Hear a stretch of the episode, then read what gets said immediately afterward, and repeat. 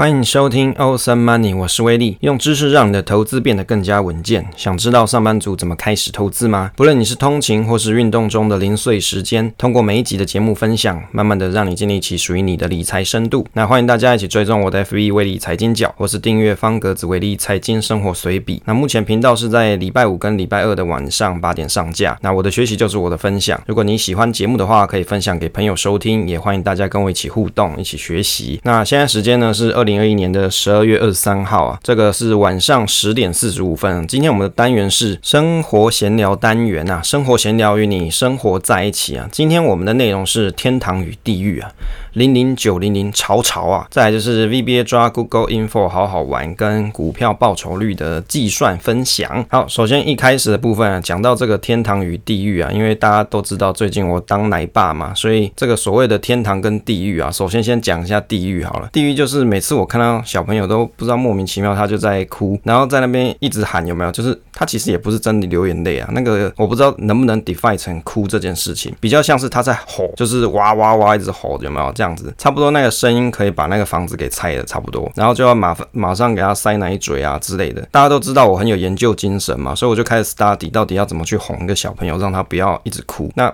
比较好的方式，可能就可以去买一些，比如说有 white noise 的这种音乐盒啊，有海浪声啊，有没有？听一些这种比较抒情的，给他比较不会那么紧张的感觉，好像还在妈妈肚子里面，就是周遭还有。环境音这种感觉，那还有一些，比如说包衣，就是可以把小朋友包起来这种包衣，那这样子好像也可以让他模拟还沉浸在妈妈的肚子里面那种感觉。这个大概就是我遇到比较现在育儿的比较困难点，就是不知道怎么要哄，所以这个。开始在练习当中，所以这个就是地狱啊。天堂的时候就是他喝饱的时候，他不哭的时候，那时候你就会看着他的脸，就会想，哎，这个是人生的意义吗？好像是哎，就是看着他好像蛮可爱的这样子，就是手啊脚啊都小小的，就感觉啊，就是一个新的生命。而且从当了爸爸，我才知道，其实人的构造是非常的精妙的。就是你到，就是我听我老婆讲，如果说就是妈妈在不同时间哺乳的话，那个乳。乳液啊，其实有分泌不一样的配方给小朋友。例如说是在睡觉的时候补的乳，它可能是有褪黑激素之类的。我我觉得哦，这怎么比研究股票还要神奥秘啊？这个是让我第一次知道这些事情呢、好，就是最近在研究的东西啊，就是看有哪些哄娃神器。就我们生活闲聊单元的部分啊，它会掺杂一些比较像是生活性的杂谈啦，那不会是全部都是聊投资的相关或是理财相关。但是为什么要有这种生活闲聊单元呢？主要还是让大家可以知道。说我平常到底在做些什么事情啊，然后在研究些什么东西啊，或是最近的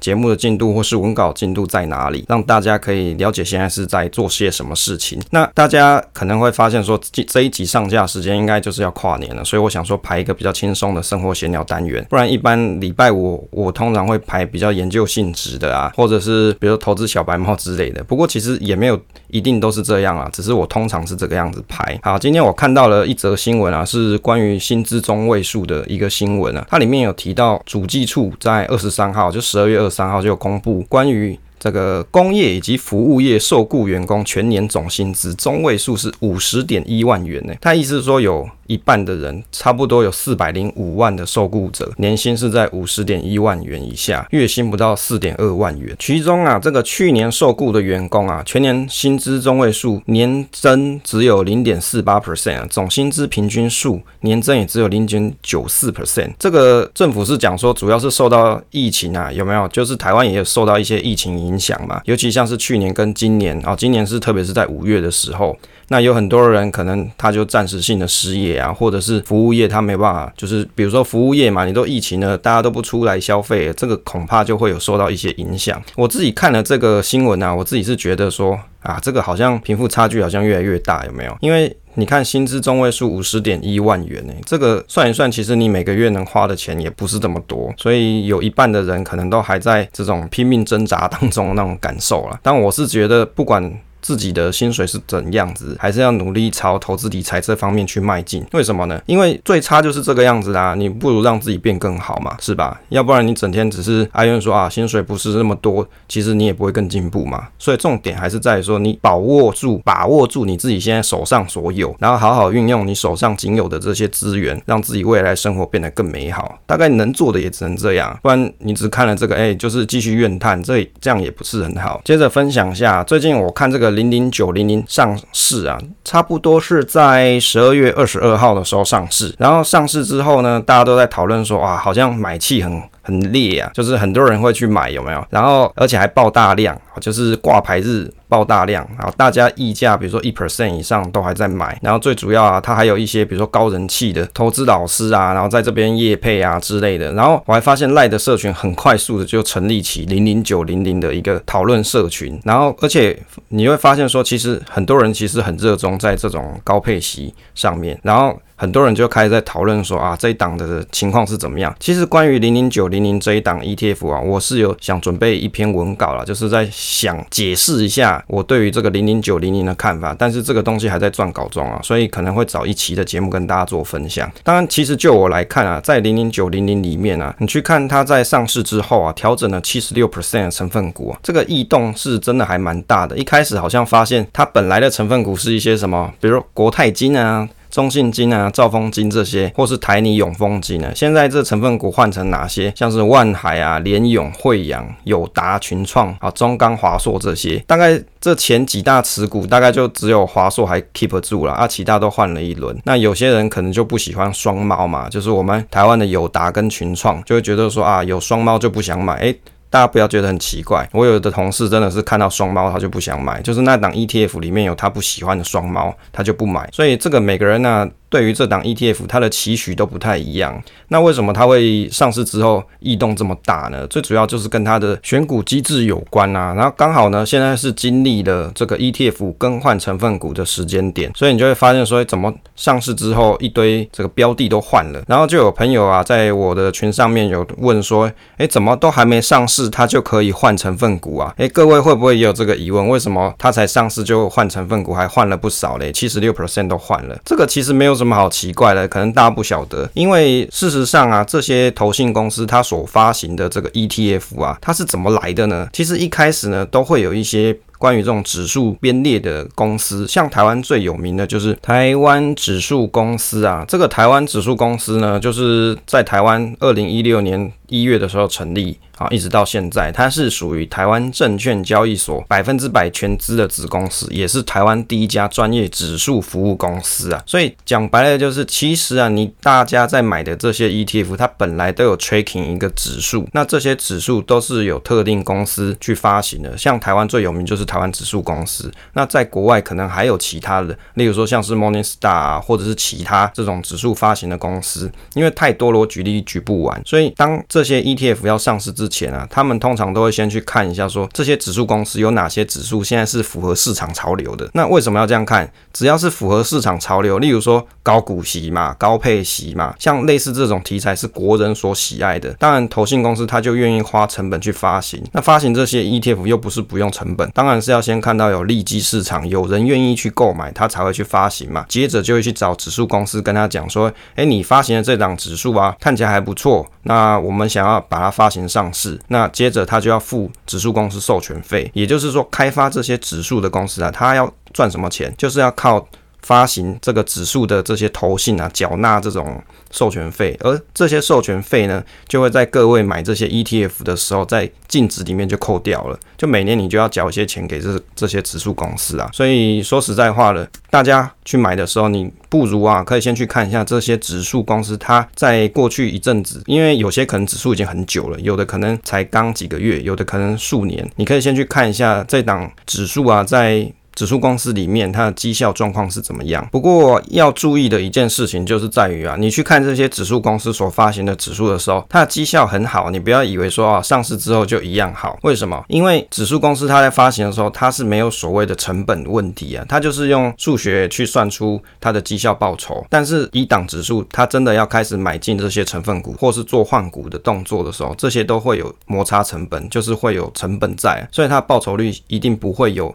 原本的。指数的报酬率来得高，因为这就是数学逻辑啦。所以大家去看的时候，你还是要有一点就是保留的态度，不要说哦，看了它很厉害，你就觉得哎，那上市之后可能也会一样这么好，这是不一定的。那所以为什么这个上市之后它换股换这么多，那为什么上市之后还可以换？是因为这档指数本来就已经存在了嘛，就在指数公司里面啊，只是上市之后刚好遇到它要换成分股的这个状况，所以未来在每一次就一年有三次筛选嘛，这三次筛选里面蛮有可能都是有大幅度的调整啊，因为我有去看过它的筛选说明，只是这个资料我还没有把心得写好，那等写好再跟各位做分享。那另外一个看法就是啊，蛮多朋友就是看了。这一档 ETF 一上市，他就冲进去买，甚至还有一些校长，什么龙校长之类，他可能就是买了很多，然后就是贴在 FB 上给大家看。其实我觉得有时候大家你去看一些 FB 的名人，他在贴所谓他有买进的这些消息的时候，你要保留态度啦，你不要想说哦，有名人加持，你就也想要一窝蜂的冲进去，跟随着教主之类的就给他买进去。我没讲教主是谁哦，那我我的想法是说，你还是要自己去看过。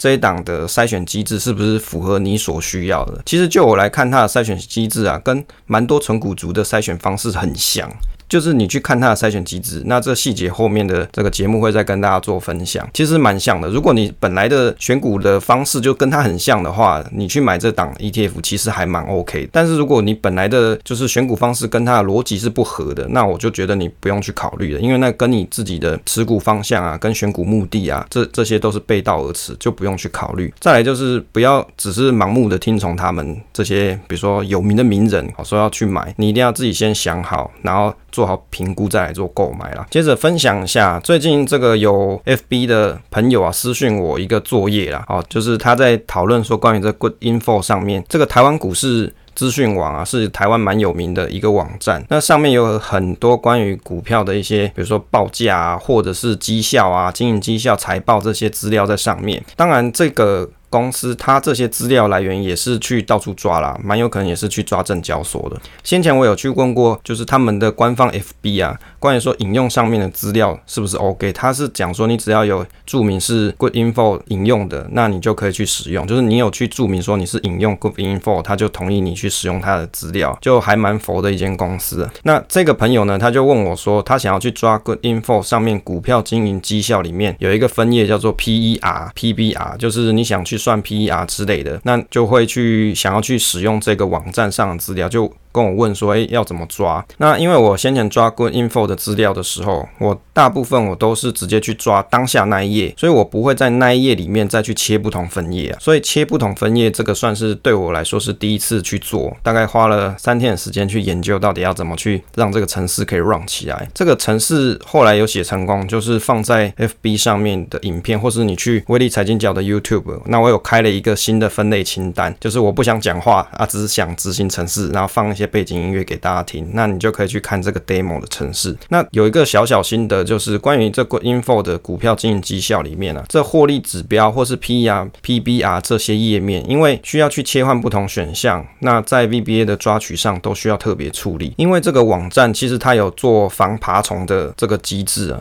所以我一开始都是使用 IE 来去抓这个网站的资料，但是切换选项是有成功，就是在本来 default 的页面里面去切换到 PER。PBR 是有成功，但是资料就没有漏进来啊。原因是因为网站会去做爬虫的一些限制，所以这条路就行不通啦。最后我就改换了一个模拟一般浏览器传送资料的方式，才可以顺利抓取。那再把它做一下资料整理就收工了。那如果你对这个东西是有兴趣的，那我们现在威力财经角的 Excel 这个工具群啊，有在 FB 连接里面，那你可以到 FB 里面，你可以加入我们工具群。但是工具群平常只是等于是说我有发布工具的时候才会跟大家通知啊，或是有一些我看到不错 Excel 资源会跟大家分享，但是就是讯息没有太多，也就是如果你自己研究有问题，你也可以在上面问我这样子。刚刚提到这个零零九零零很红嘛，就是因为溢价大家也受青睐，就让我想到我当时写的着作 ETF 小白猫第六集里面故事里面的猫员外。这个猫员外啊，他不是单纯的暴发户，他还是个金融业网红呢，他帅气壮硕的外形的确很适合代言服饰。这猫员外说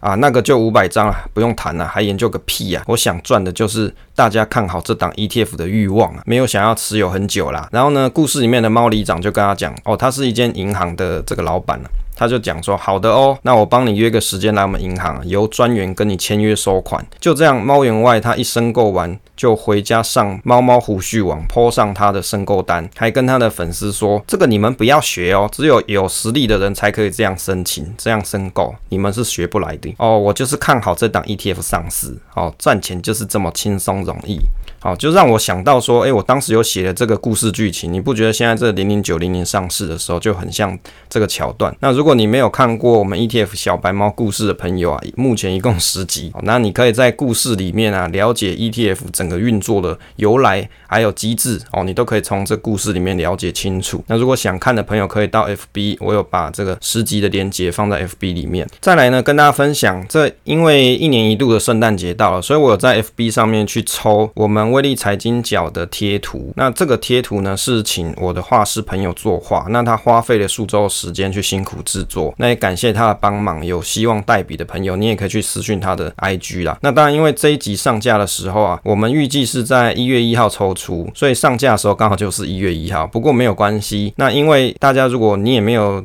参加，比如说像我的社群啊，或是 FB 的话，那也没有关系。你是属于空中的朋友，那如果你是属于空中的朋友的话，你可以在 Apple Podcast 留言，那会在一月八号的时候啊，在 Apple Podcast 上再抽五个朋友。那怎么去计算这个有效的留言呢？就是从这一集上架时间点是在十二月三十一号，那就会一直到一月八号的时候，我们抽出在 Apple Podcast 上面留言的。五位朋友，就是也就是你在这个时间区段里面留言的人，就是符合资格。那你只要在上面留言呢，就有机会抽到这五组这个我们的威力财经角的赖贴图。那如果你想要的朋友啊，可以在下方的。Instagram 这是画师他所作画的过程，就是他有把画放上去啊。那大家可以先去看，如果你喜欢贴图的话，你就到 Apple Podcast 留言。那你以前有留过的也没有关系啊，你就在上面留，然后你就讲说你想要威力财经角的贴图。那这样时间截止的时候，我就来抽出五个啊。因为这贴图其实也不太贵，就是一个趣味，就跟大家分享一下，那也不用钱。那一个贴图大概我记得是三十块钱台币。那反正你在上面留言，我就时间到抽五个朋友跟你讲，那就会请你。私讯我，这样就有机会得到贴图啦。那文稿的部分呢？目前我们上架的文稿已经有好几篇了，关于退休系列的七八九三个文稿。那目前你在这一次收听的时候，这些文稿都上架。有哪些文稿？第一个是退休期，好好退休方案有什么？共同基金的五大优势。那比起 ETF 好在哪里？但当时如果你有听过 Podcast 节目也没关系，因为有些数据的东西你可能要看文稿会比较清楚。那退休八是好好退休 VS 好想退。那也一样，上面有数据可以给大家做参考。第九，退休九，好想退绩效怎么看啊？那好想退有哪些在好好退休当中？那这个也是在十二月二十五号的时候就上架了。那我们在方格子里面的电子书《小白猫学好投资》啊，这个进度目前上架到一至十八，听信理专不如靠自己啊，这篇文章也已经上架了。那有兴趣的朋友可以去收看。那我们第一章的内容其实也快写完了，就是其实它本来都有原本的稿子啊，只是我我必须要把它整理一下，然后再上架给大家。所以，如果你对这本电子书有兴趣的朋友，你可以上去看。那我自己是觉得，像电子书里面整理的内容啊，蛮像就是把我过去的一些作品记录啊，做一次好好的汇整，然后一连串的把它串起来，让你在比如说新手投资的阶段呢、啊，看了这些东西，你肯定会有一些比较深悟的体悟、啊。那有些东西就是你看了书，你才会知道说，哦，以前可能有哪些东西是我不晓得的，那有哪些东西是我需要注意的。那以及在我们电子书里面也有附了很多，像是比如说复利计算表或是现金流规划表这些小工具、实用的工具给你。当然这些东西其实我在我的 Google Blog 上面也有放这个旧的版本，但是因为在新的电子书里面，我还是有把这些工具做 update，但是有 update 版本就只有放在电子书里面。不过这些工具最主要还是希望大家可以透过这些工具啊，好好的从投资小白猫变成诶、大白猫之类，就是变得比较有经验一些。接着分享一下，我们在 FB 上面啊有分享了一个内容，是三个步骤简单计算投资组合的年报酬率的这一个啊短文呐、里面是讲到计算投资组合报酬率啊，总是有很多看法。例如说以实现获利或是未实现获利再计算投资报酬率，尤其大部分的人啊，你投资的时间都是 long term 啊，长时间，可能跨了好几年以上，而且还有各式。各样的投资标的，你总不会只买一档吧？其实是有的啦，但是我相信这样子的人没有那么多，所以啊，你要计算起来就更搞不清楚。那我就在这上面分享了一下简单计算报酬率的方式。那每个人计算年报酬的方法可能都不太一样，所以你就当做一个参考。那里面呢，所使用的工具是威力财经角的存股试算表。那如果你也想要用这个工具的话，你在 FB 的贴文里面，你你去打存股试算表，你应该是找得到。你就打威力财经角存股试算表，可能应该是找得到，或者是在 YouTube 上面去打威力财经角存股试算表，应该也找得到这个工具。但是呢，如果你没有用我的存股试算表，你能不能用其中的观念去算报酬率？当然可以啊，就是你平常有做好自己做投资的记录，那你只要有记录有 record 的话，你就可以自己算了。那我上面分享了几个方式，是比较简单去计算报酬率的方法。那比较详细的内容啊，我想写在一月份的文稿里面。那在一月份的文稿，大家就可以到上面去看，说到底报酬率要怎么计算。讲到这个报酬率啊，我有一些群友，真的你去问他们哦，他们都赚很多钱，然后每年股息领很多。可是你去问他们报酬率，他其实也搞不清楚到底今年赚了多少钱，就是赚很多钱呐、但是钱是多少的这个报酬率是不晓得的。其实也没有关系啊，反正计算这种投资报酬率这种东西本来就是写给自己看的，让你有一种投资体验。然后呢，今年跟未来的年年度比，好，比如说今年比起未来的年度，未来的年度比今年好，那你就会有一点信心在。其实做投资绩效的报酬率计算，它的目的不就是如此而已啦。好，结尾的部分呢、啊，还是要恭祝大家二零二二年的新春愉快啊！因为收听到这一集的时候，差不多可能就已经是跨年了。跟大家讲恭喜发财，红包拿来啊！不是，因为这只是跨年嘛，哈，就是跟大家讲说二零二二年新春愉快啦。谢谢大家收听这一期节目啊，希望对大家都有一些帮助请订阅支持这个频道与留言分享，总是单纯的快乐。期待下一次再见。